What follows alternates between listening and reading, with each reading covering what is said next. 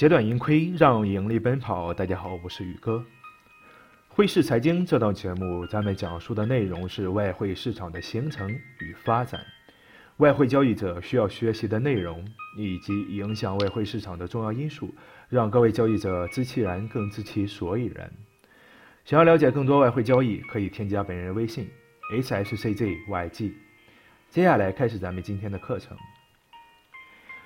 众所周知，在外汇交易中，每一种货币都是以三个英文字母表示其货币代码，而且货币通常以货币对的形式进行交易。对每一种货币对来说，都是由两组货币代码组成。比如，如果交易欧元对美元的话，那么货币对代码就是 EUR 对 USD。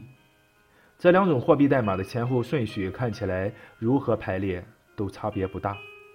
在欧元对美元的例子中，可以用 EUR 对 USD，也可以用 USD 对 EUR。不过事实上，这两种形式之间有很大的差别。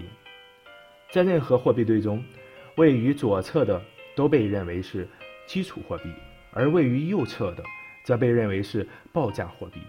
例如，欧元对美元，也就是 EUR 对 USD 这一对货币对中，欧元 EUR。也就是基础货币，美元 USD 就被叫做报价货币。一个特定的汇率反映的是一定单位的基础货币可以兑换成多少报价货币。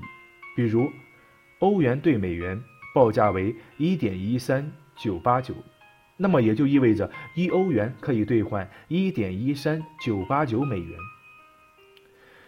调换双向报价中的货币次序。就会得到完全不同的结果。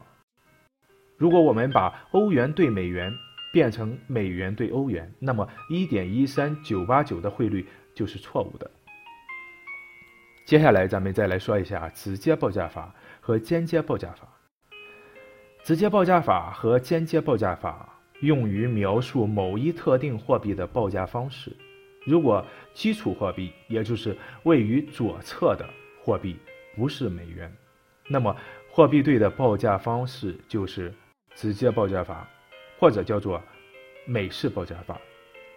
如果美元是基础货币，那么货币对的报价方法就是间接报价法，也可以叫做欧式报价法。事实上，直接报价法和间接报价法的区别要根据你所交易的具体地理位置，因为有关这。这一部分的大多数材料都是出自于美国人的观点，所以对这些术语的解释就如上所述。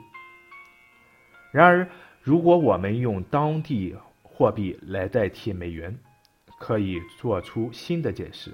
如果当地货币是报价货币，出现在右侧，那么就是直接报价法；如果当地货币是基础货币，出现在货币对中的左侧。那么就是间接报价法。尽管货币对的报价采用哪种方式已经有了广为接受的规范，但仍然值得我们对所要参与的市场具有深刻的认识和完全的了解。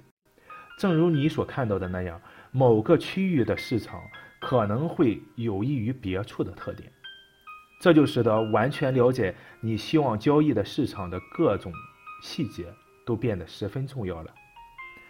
那么，各位对于外汇市场如有疑问，或是想要选择一个交易成本低的好的平台，都可以添加本人微信 hsczyg，也就是汇市财经宇哥的首拼字母。今天呢，咱们就讲这些，感谢大家的收听，下期节目再见。